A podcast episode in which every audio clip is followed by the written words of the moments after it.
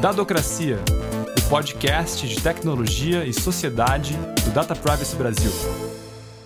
O Ministério da Saúde deixou muito vulneráveis dados sensíveis de todos os brasileiros. No começo de dezembro, uma reportagem do Estadão mostrou como uma falha simplória permitia qualquer um acessar informações de mais de 200 milhões de pacientes, do SUS e da rede particular. Um pouquinho antes disso, no fim de novembro, uma outra falha já tinha deixado expostas informações de 16 milhões de brasileiros que haviam sido infectados ou tiveram suspeita de Covid-19, incluindo aí o presidente Jair Bolsonaro. Num ano em que o descaso com a saúde foi grande, no episódio de hoje do Adocracia, a gente vai falar sobre esse outro descaso, uma falta de compromisso mínima com a proteção de dados tão sensíveis. Batidas na porta da frente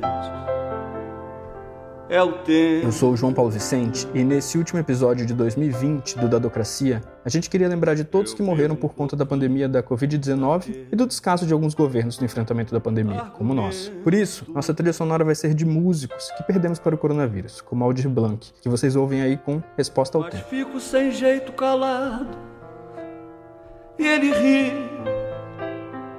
Ele zomba do quanto eu chorei. Porque sabe passar, eu não sei.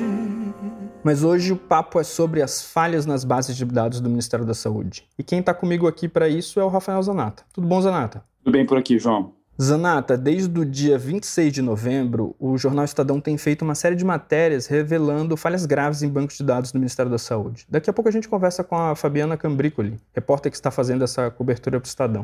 Mas antes, vamos recapitular. Primeiro teve a postagem na internet das senhas de acesso para os sistemas que monitoram pacientes infectados ou com suspeita de Covid. Quem postou as credenciais de acesso foi um funcionário do Hospital Albert Einstein, que tinha acesso a esse sistema por conta de uma parceria do Einstein com o SUS, que por si só já não é muito clara. Exato. Tal como denunciado e que a gente tem conhecimento, esse cientista de dados estava alocado dentro do Ministério da Saúde a partir de um programa de modernização do DataSUS. Então, esses contratos entre o governo e o Albert Einstein não estão públicos e, conforme as funções desse cientista de dados, ele tinha como uma das tarefas fazer a gestão do sistema ESUS e, e cuidar das, das credenciais de acesso. E ele colocou no próprio GitHub pessoal, né, no perfil pessoal, uma documentação de acesso a, a esses sistemas com a possibilidade de das senhas de acesso serem facilmente obtidas e acessadas, o que permitia, por consequência, o acesso a esses sistemas. Aí, conseguindo qualquer terceiro ou pessoa poderia olhar em detalhes informações de comorbidade, informações de até de atendimento em razão da Covid, onde foi atendido, como é que foi o tratamento e numa riqueza muito grande de, de, informações de dados sensíveis. Né? Vale lembrar que a Lei Geral de Proteção de Dados Pessoais, desde 2018, tenta proteger os dados de saúde com uma categoria jurídica especial. São considerados dados sensíveis e, portanto, exigem um conjunto de obrigações por quem controla esses dados muito mais rigorosos do que simples dados como nome, CPF e RG. Bom, como se isso não bastasse, no começo de dezembro, o Estadão revelou que era fácil acessar outros sistemas do Ministério da Saúde. Era só clicar com o botão direito na página, ir em inspecionar elemento e no código da página estavam lá, login e senha, codificados de uma forma muito simples de ser decodificada. O pior é que a denúncia dessa fragilidade já havia sido feita há seis meses pela Open Knowledge Brasil. Fernanda Campagnucci, a diretora da Open Knowledge, né, já tinha feito essa denúncia pública, inclusive a Open Knowledge fez algo muito inteligente, que foi fazer uma ata notarial dessa vulnerabilidade, então eles têm prova, um valor jurídico de que existia esse tipo de vulnerabilidade lá no, nas linhas de código né, do acesso a esse sistema, e conforme relatado pela, pela Fabiana, assim, quase uma, menos de uma semana depois da matéria que revelou o problema do contrato com Albert Einstein, do problema do cientista de dados, surgiu essa outra é, revelação muito importante de que estava ali, é, três linhas abaixo do código, essa senha pseudocriptografada, por assim dizer, né, com uma, uma técnica muito frágil que também permitia acessar informações de um número até maior, que também incluía não só dados de saúde de pessoas vivas, mas também de pessoas que já tinham falecido. Para terminar, a cereja do bolo foi a descoberta que nesses bancos de dados, as informações sobre algumas personalidades foi alterada. No registro da ex-presidente Dilma Rousseff, o campo para nome social trazia escrito Vai Bolsonaro. No caso da ex-deputada federal Manuela Dávila, o nome do pai estava como Luiz Inácio Pingaiada da Silva e para a Xuxa mudaram social para petista safada. Tenso, né? Cara, eu, eu, você dá risada, né? A gente dá risada de tão absurda que é a situação. Porque eu acho que vai demorar um tempo para a gente conseguir até encontrar as palavras certas para descrever o que aconteceu nesse louco mês de dezembro. porque parece até tipo uma nova modalidade de incidente, é um incidente que combina trollagem, é uma coisa tosca, assim, então tem essa característica, é uma violação até muito séria, porque a gente está falando de modificação da qualidade dos dados, né, porque eles estavam modificando dentro do sistema de saúde, nome social, outras informações adicionais, numa trollagem muito infantil, né? Então, acho que isso, assim, olhando no espelho, né, para nós mesmos, enquanto sociedade, é, é risível e é de, deprimente, né? Porque não dá para a gente aceitar, com, depois de dois anos de lei geral de proteção de dados pessoais, esse tipo de descaso. Minha vida era um palco iluminado. Eu vivia vestido de doirado Antes da nossa entrevista, vocês ouvem Carlos José, o último dos seresteiros, um chão de estrelas. Cheio dos guizos falsos da alegria, andei cantando a minha fama. Bom, toda essa história beira o absurdo e é sintomática do descuido do governo federal com dados pessoais do brasileiro. Agora, para a gente entender melhor como isso aconteceu dentro do Ministério da Saúde e o que o vazamento dessas informações significa, nós convidamos a jornalista do Estadão, Fabiana Cambricoli, mestre em saúde pública pela USP. Fabiana, muito obrigado por aceitar nosso convite. Imagino que com tudo isso que está acontecendo no Ministério da Saúde, mais a corrida pela vacina da Covid, seu tempo está bastante escasso. Então a gente fica feliz que você tenha encontrado um intervalo para a gente. Eu que agradeço o convite, estou super feliz que a gente possa discutir esse tema, apesar de toda essa correria né, da cobertura da pandemia e das vacinas, mas acho que é importante a gente dar espaço também para esse assunto. Com certeza. Então, Fabiana, a cobertura desse caso começou no finalzinho de novembro, mas as denúncias da Open Knowledge sobre essas fragilidades já vinham há algum tempo, né? Na verdade, a nossa primeira matéria, que foi mostrando né, a exposição de logins e senhas do sistema de notificação de Covid, que deixaram abertos aí para consulta dados de 16 milhões de pessoas, ela a gente produziu a partir de uma outra denúncia, na verdade uma denúncia anônima que a gente recebeu. E aí eu fui checar, vi que, que realmente os sistemas estavam abertos, que as senhas, que os logins e senhas para esse sistema estavam expostos numa página pública do GitHub, né, de um, de um funcionário do, do Hospital Albert Einstein que trabalhava numa parceria com o Ministério da Saúde. E aí a gente publicou essa matéria no final de novembro, como você falou, e a partir dela, a Fernanda Campagnucci, que é a diretora executiva da Open Knowledge, entrou em contato comigo justamente para falar que eles já tinham identificado outras vulnerabilidades nesse sistema em junho. Então, assim, não era o mesmo caso do Einstein, mas deixou muito claro que, ou seja, o caso do Einstein não era algo, não era uma exceção, né? Não era só uma falha humana lá que tinha levado a esse caso, que o sistema tinha várias outras vulnerabilidades e que isso parecia ser um problema estrutural. Então, a gente foi ver os documentos, a Fernanda nos passou né, a, a ata notarial registrada em cartório em junho, com outras credenciais de acesso para outras áreas desse mesmo sistema expostas no código front-end, no código que a gente consegue acessar por meio da função lá inspecionar elemento que está disponível em qualquer navegador. E aí a gente vai ver que tinha a exposição né, de login e senha para uma outra parte desse sistema, que era para uma área ali S3 e que a gente conseguia, já não estava mais no ar, porque o Open tinha denunciado e o Ministério da Saúde tinha tirado do ar, mas a gente viu que então em junho tinha essa vulnerabilidade que dava acesso a relatórios de pacientes com Covid também. Então, né, seria uma segunda vulnerabilidade. Só que, para nossa surpresa, naquele, naquela mesma ata notarial que a Open Knowledge denunciou essa vulnerabilidade, umas três, quatro linhas do código abaixo tinha credencial de acesso para um outro sistema, né, é, para o Elasticsearch, que daí tinha registro de dados pessoais de mais de 200 milhões de brasileiros. E esse ainda estava exposto, ou seja, ele ficou exposto pelo menos desde junho, que foi quando a Open Knowledge fez essa denúncia, até o comecinho de dezembro, que foi quando a gente publicou essa outra matéria sobre o vazamento geral desses dados. E, e aí a gente confirmou mesmo, né, a partir desses três casos, que é um problema grave e estrutural no Ministério, que não é só um descuido de um ou outro servidor, mas que a política de segurança digital mesmo não estava sendo muito levada a sério, né? Chama muita atenção que os erros que permitiram acesso a esses dados eram muito rudimentares. Ao mesmo tempo, eu fiquei com a impressão que o Ministério da Saúde, o Einstein e a Zelo a empresa responsável por desenvolver esses sistemas, parece que não reagiram à altura do problema. Como que você vê isso?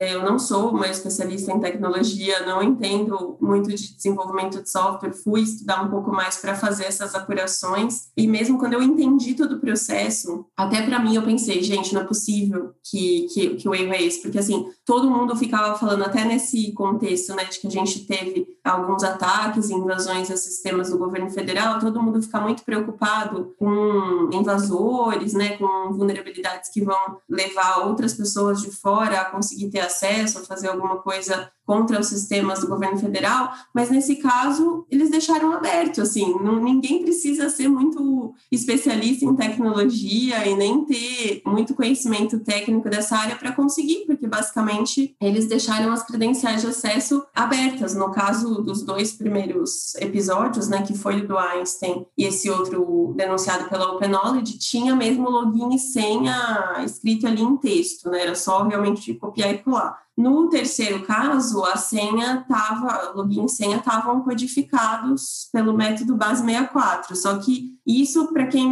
assim tem o um mínimo conhecimento de tecnologia, é, ridículo. Não é uma ferramenta de criptografia, né? Só você tem várias vários sites que você consegue rapidamente decodificar essas credenciais de acesso e acessar o sistema também. Então, a Fernanda da Open Knowledge, ela até uma metáfora que eu acho muito boa, é como se você deixasse as chaves do lado do cofre. E é isso que eles faziam, né? Como se é, é, um erro realmente uma falha muito grosseira, assim, muito básica, que você não espera de, primeiro, o órgão, um órgão com o maior orçamento do governo federal, é importante deixar claro isso, que é o Ministério da Saúde, que tem todos os holofotes agora sobre ele por causa da pandemia, e de uma empresa de tecnologia, né? Uma empresa que se que é especializada no desenvolvimento de software, também me parece uma coisa muito básica de protocolo de segurança. Agora, o que a gente sabe, assim, né, pelo, enfim, a gente não recebeu respostas super extensas do Ministério da Saúde da empresa, a gente recebeu notas de ambos, sem detalhar muito o que estava sendo feito a partir desses episódios, mas sim, essa sua percepção de que eles não responderam à altura, eu não posso afirmar isso, mas essa é a impressão que fica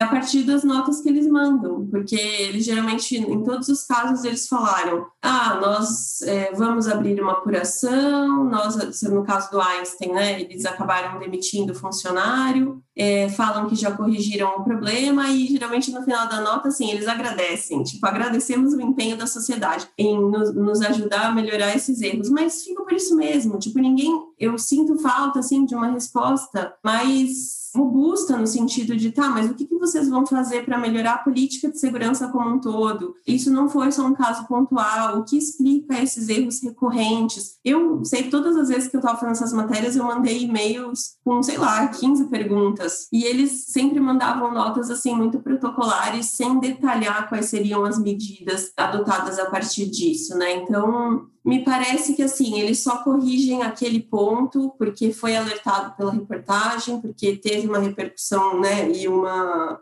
repercussão negativa para eles, mas não me parece que tem uma grande revolução assim nas políticas de segurança. E eu acho também, João, que é uma coisa até interessante assim da gente discutir, porque talvez para quem não esteja tão envolvido nessa discussão de proteção de dados, eu, eu acho impressionante também como eles minimizam a exposição dos dados. Então, às vezes, em várias notas eles falam assim: ah, não, realmente teve essa exposição de login e senha, mas a gente não identificou, sei lá, que teve várias pessoas baixando os dados, ou então eles falam que, por exemplo, no último caso não teve vazamento de informações de condições de saúde, né? Porque no primeiro caso tinha inclusive informações de doenças crônicas prévias, de medicamentos tomados, e nesse segundo caso são dados pessoais tipo CPF, endereço, né? Não tem realmente informações de saúde. Mas é, é como se fosse tudo bem nesse caso, entendeu? Tipo, ah, não, queremos deixar claro que não houve vazamento de nenhuma informação de saúde, como se também não fosse o problema ficarem expostas informações como CPF, endereço, telefone. Então, realmente, assim, eu não sei se é uma estratégia mesmo para tentar minimizar um pouco o caso, porque teve essa repercussão negativa, ou se dentro do Ministério eles não têm mesmo a percepção de gravidade desses problemas, né? A gente fica sem saber. Mas, de fato, com todos os problemas que a gente descobriu, assim, estruturais, acho que merecia, assim, uma resposta um pouco mais incisiva deles. Esses sistemas têm a ver com a Covid-19. O contexto atribulado que a gente está nesse ano pode estar relacionado à fragilidade? A situação atípica, né, de a gente ter uma pandemia, assim como os governos tiveram que correr para fazer várias compras, que seja de insumos, aumentar leitos, enfim, tudo isso que a gente vem acompanhando ao longo dos últimos meses, também teve um desafio extra nessa questão dos sistemas, porque a gente realmente é uma situação sem precedentes o número de notificações que são feitas, né? A gente já tem há muitos anos é, sistemas de notificação compulsória, né, de algumas doenças, mas acho que a gente nunca teve num volume como esse, né, de milhões de casos em menos de um ano, como a gente teve com a Covid. Então, acho que, por um lado, é, influencia pelo fato de que eles tiveram que lançar um sistema às pressas, que é esse sistema de notificação que é o ESUS Notifica. Agora, o que eu acho que não justifica é, por mais que eles tenham que ter feito isso de forma rápida, né, o primeiro caso de Covid foi detectado no Brasil em fevereiro e eles lançaram esse sistema em março para que todos os municípios e unidades de saúde pudessem fazer suas notificações em tempo real, eu acho que não justifica esse sistema não ter passado por melhorias posteriores. Então, assim, até acho que já seria condenável o lançamento de um sistema com falhas tão graves? Sim, seria, mas eu acho que é muito pior a gente saber que essas falhas estavam no ar até novembro, dezembro. Porque se o. Eles, inclusive, assim, na, teve uma audiência pública essa semana, né? enfim, na semana passada, que a Comissão Externa de Enfrentamento à Covid convocou para discutir o vazamento dos dados. E um dos um dos representantes lá que estavam presentes foi o diretor do DataSUS. E ele mesmo admitiu que eles tiveram que lançar esses sistemas pressas, porque tinha essa demanda da Covid, e que isso pode ter influenciado nessa questão de um desenvolvimento não seguindo todas as práticas, né, todas as boas práticas de desenvolvimento de software, que talvez se eles tivessem tido mais tempo, esses erros não teriam acontecido. Mas é isso, se esse, ainda que esse argumento faça algum sentido, não, não tem justificativa para eles terem mantido esses erros até novembro, dezembro, só terem corrigido depois da nossa reportagem. E ainda mais grave quando a gente é, sabe desse caso da denúncia da Open Knowledge, porque então eles já sabiam desde junho e corrigiram só o que foi apontado pela Open Knowledge, não fizeram uma revisão geral e uma melhoria geral no código desde então, né? Então é isso, acho que também não dá para a gente se apoiar na pandemia para justificar todas as ações que não foram feitas da melhor forma pelo governo, né? Acho que tinha algumas coisas que davam para ter sido feitas de uma forma mais adequada. Fabiana, a gente em episódios anteriores até trouxe convidados da área da saúde pública, como a Márcia Sabino, Daniel Dourado, e a gente sempre conversou em outros episódios sobre como que o SUS tem uma tradição muito forte no, no uso de dados. Né? Uhum. E tem servidores de carreira que fazem trabalhos é, muito bem feitos e outros centros como o Fiocruz também puxam uma discussão sobre privacidade, dados de saúde há décadas no Brasil. Você conversou na apuração com servidores de carreira, tem um sentimento assim do pessoal que é da casa, entre aspas, servidores de longa data estarem indignados, frustrados com essas contratações? Então, eu não conversei diretamente com servidores de carreira que estão no Ministério agora, porque, assim, tem um clima muito ruim, né? Independentemente, não só nesse tema de, de dados, mas acho que toda essa. Tudo isso que o Ministério da Saúde vem passando, né, com, com a nomeação de secretários e do próprio ministro vindos de outras áreas, né, vários militares na pasta que não têm essa vivência da, da saúde pública e principalmente do SUS, né, não tiveram presentes na construção dessas tantas potencialidades do SUS, isso que você falou do sistema de informação, agora a gente está vendo o mesmo problema com as políticas de vacinação, mas esse cenário faz com que qualquer servidor, assim, eles têm receio de falar, né, não querem se expor, enfim, tem medo de retaliação, então eu não consegui conversar com ninguém que esteja no ministério agora. Mas uma das pessoas que eu entrevistei foi o deputado Alexandre Padilha, que é ex-ministro da Saúde, né? Ele ficou muitos anos à frente do ministério e ele me disse que alguns servidores tinham comentado com ele, pelo que ele tinha visto, ele até convocou essa audiência pública também para pedir mais informações de que talvez essas terceirizações, essa contratação, né? Não terceirização, mas essa essa contratação de empresas para o desenvolvimento dos, de alguns sistemas do Ministério, de certa forma, enfraquece um pouco né, o setor dentro do Ministério, provavelmente ele acha que teve uma redução do investimento, mas a gente ainda não, não teve esses dados, ele, ele fez esse requerimento. Isso pode sim ter, né, ter, ter afetado, mas não tem como a gente afirmar, porque a gente também fica à mercê da transparência de dados que nem sempre são divulgados, né? Isso até é um paradoxo, porque é um governo que a gente tem dificuldade de ter acesso aos dados que deveriam ser públicos, como a gente já viu aí em vários episódios de dados da Covid mesmo, da evolução epidemiológica, né? Em junho a gente teve um apagão de dados que motivou até o consórcio de veículos de imprensa e outras iniciativas para fazer a contagem independente desses números. E, paralelamente a isso, a gente tem exposição de dados que deveriam estar protegidos. Então, é um contexto difícil, assim, né? A gente tenta cobrir, tenta fazer o melhor possível dentro da cobertura de saúde, mas é tudo muito difícil. Nesse caso do plano de vacinação é a mesma coisa. Vocês devem estar acompanhando que a gente não tem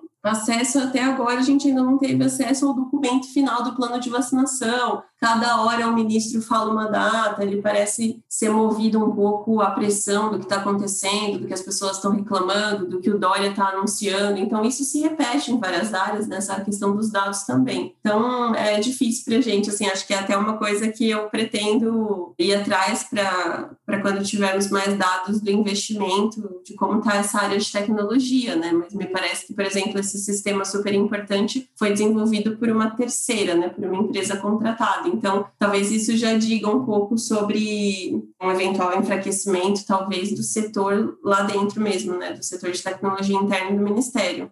Você publicou duas excelentes matérias num curto período de tempo e já aconteceram alguns desdobramentos, né? Queria saber o que, que teve depois, Fabiana.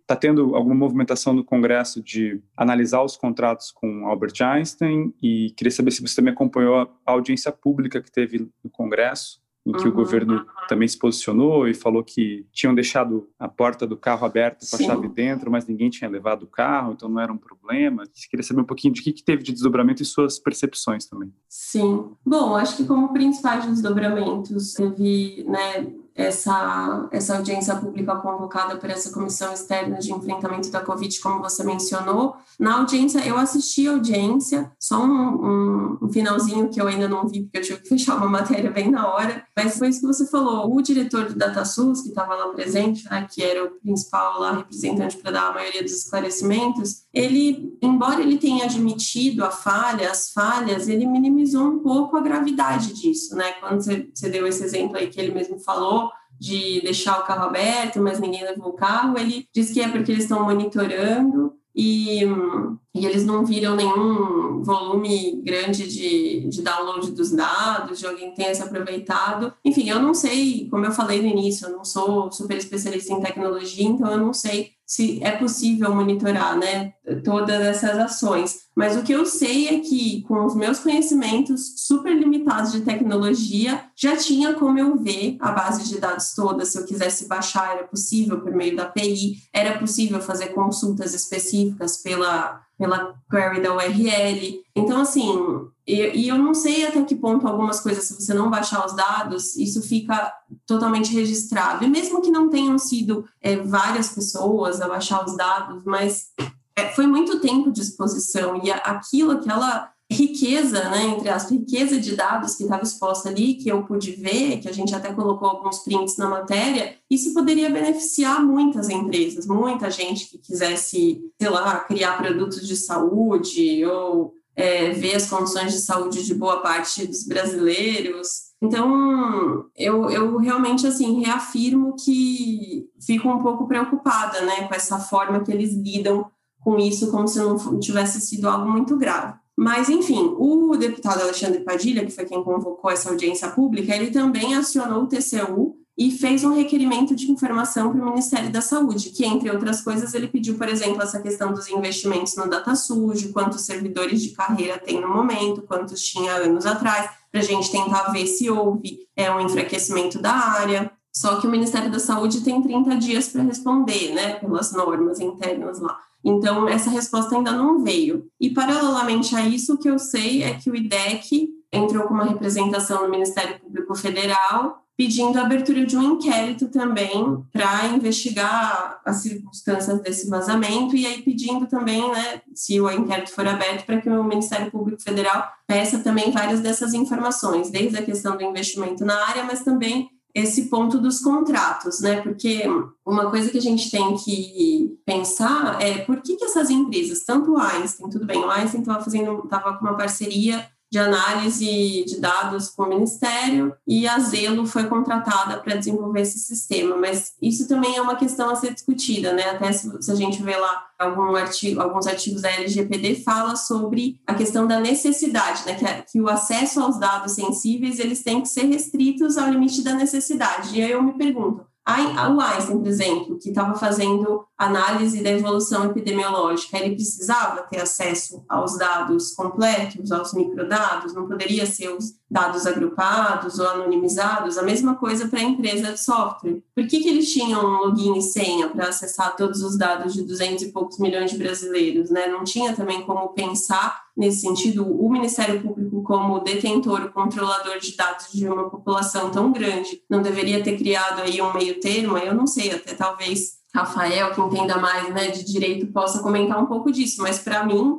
da, do meu lado, né, meio leigo, eu fico pensando também nisso. Eu sei que eles estão, eles estão nesses requerimentos de informação, na representação do IDEC, eles estão questionando isso. Agora, o, até onde eu acompanhei, que eu fico acompanhando todos os dias no site do Ministério Público Federal para ver se teve alguma evolução, o procurador ainda está analisando, não, não houve ainda a instauração do inquérito, né? E isso já faz, acho que já faz mais de 10 dias que a representação do, do MPF, ou a representação do IDEC no né, MPF. E a gente está acompanhando, né? Mas a gente estava conversando sobre isso antes também, João, que eu acho que, infelizmente, nesse contexto que a gente está vivendo de pandemia, com tanto sofrimento, tantas mortes, sem estrutura adequada, vários sistemas de saúde à beira do colapso, sem uma perspectiva de quando a gente vai ter vacinação, pelo menos para todo grupo de risco no Brasil, talvez seja um tema que, que os órgãos deixam um pouco em segundo plano, infelizmente, apesar de ser um tema super importante, mas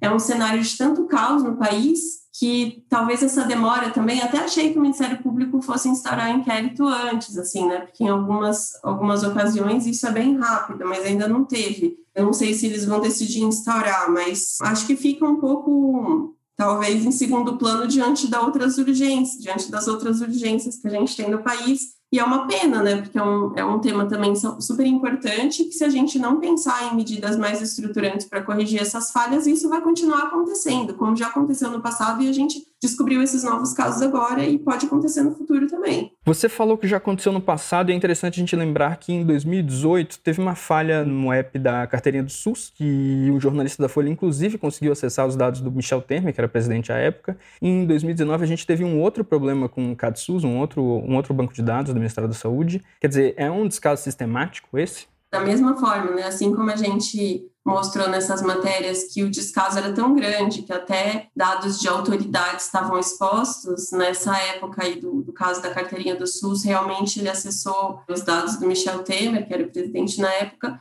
e aí é, é realmente assim, chega a ser até. Não, não dá, tem horas que não dá para acreditar, né? Porque nesse caso das, das autoridades, eu acho que a proteção de dados tem que ser geral, independentemente do seu cargo ou posição, claro. Mas quando você vê que nem os dados de autoridades que poderiam ser considerados assim, né? Dados para segurança do Estado, não sei, quando até esses estão expostos, você vê que é realmente muito descaso, não é possível, porque, por exemplo, no registro do no registro da Covid do, do ministro Pazuello, ministro da Saúde, tinha lá o, é, em que andar ele ficou internado no Hospital das Forças Armadas, quem foi o profissional que deu alta, tinha alguns registros também, não dele, mas de outros pacientes que tinham é, os remédios que eles tinham tomado durante a internação, então assim, é uma coisa sistemática mesmo e que não tem uma preocupação, né? A gente até mostrou em uma das matérias que até tinham alguns registros que tinha lá um, um dos campos, né, da, do registro era VIP, aí aparecia true ou false, né, e tinha alguns, por exemplo, o ex-ministro Mandetta, o Rodrigo Maia da Câmara, o Davi Alcolumbre do Senado, eles estavam lá como VIP true, e mesmo assim eles estavam é, com os dados expostos também. Então, assim, nem esse campo indicando, tipo, olha, esses caras são figuras públicas, a gente tem que ter mais cuidado, talvez, com os dados é, sigilosos, ainda assim também estava exposto. Então, é uma coisa que vem se repetindo mesmo, né? Até ao longo de outras gestões, como você citou aí de 2018, e aparentemente não é uma prioridade para o Ministério da Saúde, né? Não sei como está em outros ministérios, mas pelo menos para o Ministério da Saúde até agora não motivou uma ação um pouco mais agressiva no sentido de proteger esses dados. Para mim, um ápice da esculhambação em torno disso foi a alteração dos dados da Dilma Rousseff, da Manuela Dávila e da Xuxa, logo a Xuxa. Como que você vê isso?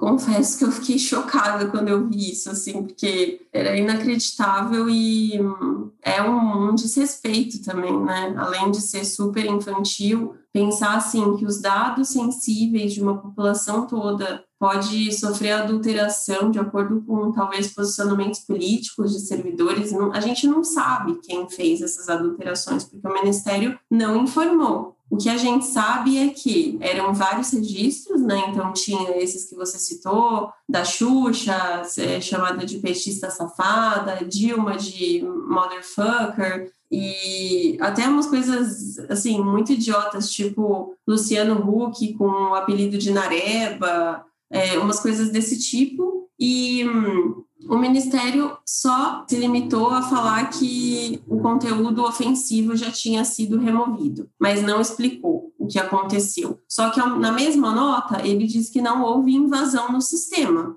Então, se não houve invasão no sistema, quer dizer que teve alguém de dentro que colocou essas inscrições aí no registro. E quem foi? Assim, isso era para ser uma coisa mais transparente, sabe? Tipo, de ter uma investigação, de quem fez disso ser divulgado para a imprensa, principalmente considerando que foi a imprensa que denunciou o caso. Mas a gente sempre re recebe respostas muito sucintas e, e, nesse caso, assim, foi o que você falou, é o ápice da esculhambação, porque você pensar que no meio de uma pandemia com tantas prioridades, o governo tem pessoas que estão preocupados em fazer piadinha de acordo com o posicionamento político é lamentável e desrespeitoso, assim, para falar o mínimo, né? Fabiana, como é que você também, como jornalista que estava escrevendo e vendo as opções e possíveis consequências, que tipo de reflexão você fez sobre a própria Autoridade Nacional de Proteção de Dados Pessoais? De que ela teria algum papel aqui ou, por ser tão imatura e tão mal estruturada, não tem nada a, a que se envolver? Não sei se né, no, no escopo da atuação de agora poderia fazer alguma coisa, mas é o que eu fico pensando é assim, por que que depois de, acho que já foram mais de dois anos, né, da aprovação da LGPD, e a gente teve esse período, né, de adaptação até que ela entrasse em vigor, assim, na íntegra, por que que a gente ainda não tem esse papel atuando né, de, é, de forma completa, porque isso a gente claramente está discutindo aqui nos últimos minutos é, é, que isso não é levado a sério. Então, se tivesse é, a, autoridade com todas as suas atribuições, inclusive a possibilidade de aplicação de sanções e das multas super altas que estão previstas, né, estão previstas na, na LGPD, talvez as empresas e as instituições não levassem isso mais a sério, é uma reflexão que eu faço. É, assim, como eu disse, uma pessoa que não é super especialista nem em tecnologia, nem em direito, minha área é saúde, mas pelo que eu conversei no processo de apuração dessa matéria, me deu essa impressão que, além de ser um tema considerado secundário pelas empresas e instituições, de a gente ainda não ter essa cultura de proteção de dados, mesmo nesse mundo que a gente vive, me parece que fica é, ainda isso tudo fica ainda mais frágil pelo fato de não ter sanções ou maiores consequências para quem comete essas falhas, sabe? Eu acho que talvez se a gente tivesse a atuação integral da autoridade, a gente poderia mudar um pouco esse cenário. É a percepção que eu tenho, mas não sei se eu se eu certa assim, né, considerando todas as limitações do meu conhecimento em direito, mas enfim, é isso que eu que eu tenho a impressão acho que super legal você falar isso, porque a NPD, ela, as pessoas, até os cargos, alguns foram preenchidos, né? Ontem e anteontem tiveram também novas nomeações e ela, em tese, está estruturada. Então, não há nenhum impedimento para que ela possa instaurar um processo administrativo. E acho que as suas, suas matérias, suas investigações, se elas forem alicerçadas com mais pressão de movimentos sociais, mais uhum. ONGs pressionando a NPD, eu acho que há sim, tem que ter um, um processo pela própria ANPD. E aí vai ser interessante uhum. observar quem que pode agir primeiro, né? Se vai ser o MPF, o Judiciário, uhum. ou se a autoridade vai encampar isso. Mas para a gente, né, eu e o João, seria muito frustrante se ninguém fizesse nada, porque a gente trabalha numa organização com proteção de dados pessoais, defende isso o tempo inteiro. E o caso é muito absurdo, né? A gente conversou Sim. aqui do quão, quão grave ele é. Não, total. E seria frustrante para mim também para todo mundo que minimamente têm consciência da gravidade desse caso, de como isso precisa ter realmente alguma, algum segmento, né, algum, algum desdobramento para que não volte a se repetir, porque de verdade eu acho que se nada for feito, seja pelo MPF ou pela MPD, essas coisas assim vão continuar se repetindo e vão continuar sendo minimizadas. Isso que é o pior. Vira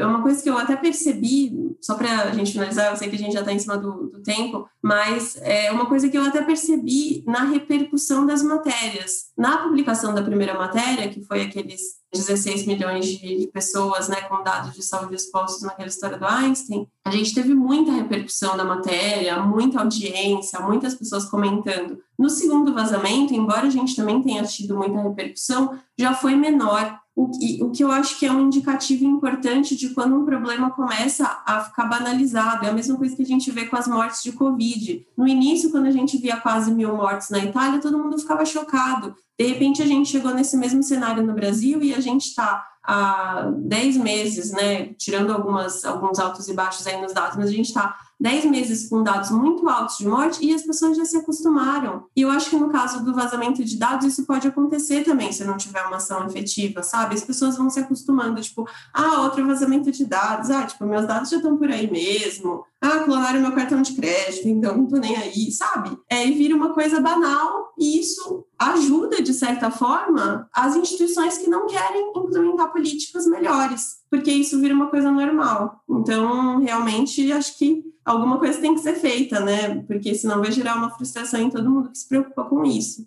Fabiana, muito obrigado pelo papo. Foi ótimo a maneira como você encerrou. Obrigadão por conversar com a gente. Ah, eu que agradeço, obrigada mesmo pelo convite. Espero que a gente possa, né, com essa discussão do tema, até conscientizar mais pessoas mesmo da importância da proteção de dados e como isso realmente vai ficar cada vez mais essencial com todos esses avanços tecnológicos e criações de cadastros únicos. Enfim, é um tema urgente mesmo. Obrigada e parabéns aí por terem esse trabalho de discutir tudo isso relacionado à tecnologia. Feche os olhos devagar. Como eu disse no começo do episódio, nossa trilha sonora hoje é uma homenagem a todos os que morreram no Brasil e no mundo por causa da pandemia da Covid-19. Nós tocamos lá no começo Aldir Blanc com Resposta ao Tempo, depois Carlos José com Chão de Estrelas, composta por Silvio Caldas e Orestes Barbosa, e para fechar vocês ouvem aí Dulce Nunes cantando Derradeira Primavera, do Tom Jobim e Vinícius de Moraes. O que não foi só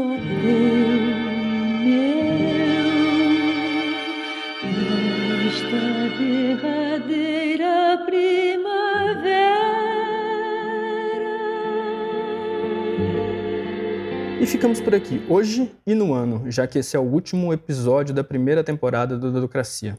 A gente está muito feliz, né? Projeto que começou é, no primeiro trimestre do ano e que conseguiu não desgrudar dos assuntos mais importantes a cada semana e foi um ano muito intenso para a proteção de dados pessoais e para a democracia. A gente teve, em razão da pandemia, discussões muito sérias né, sobre rastreamento de contatos, sobre digitalização forçada nas escolas, sobre dados de saúde, como a gente discutiu hoje em profundidade. E a gente está encerrando o ano com muitos desdobramentos políticos importantes. Né? A Lei Geral de Proteção de Dados Pessoais passou a valer, finalmente, a partir de setembro. A NPD foi constituída né, de forma militarizada, como a gente já comentou aqui. Mas agora estamos aqui na segunda semana de dezembro e ela começa a ganhar os seus contornos. Né? Já existe uma, um site da autoridade, os diretores estão nomeados, existem técnicos nomeados como coordenadores de processo administrativo. Então, acho que a gente vai encerrar o ano e começar em janeiro, já com dadocracia na cola da Autoridade Nacional de Proteção de Dados Pessoais, né, pautando algumas discussões, porque finalmente a gente vai ter uma estrutura de aplicação desses direitos e a gente falou o ano inteiro sobre isso, né, como a gente está desprotegido com relação a esses direitos fundamentais, a gente precisa de uma nova visão de sociedade para encará-los nos próximos anos. Então, tomara que 2021 seja um ano de vacinação, que a gente possa se livrar dos riscos graves da Covid e que a gente possa reforçar a gramática desses direitos fundamentais. Obrigado por nos ouvirem e ano que vem a gente está de volta. Tchau, tchau e bom descanso.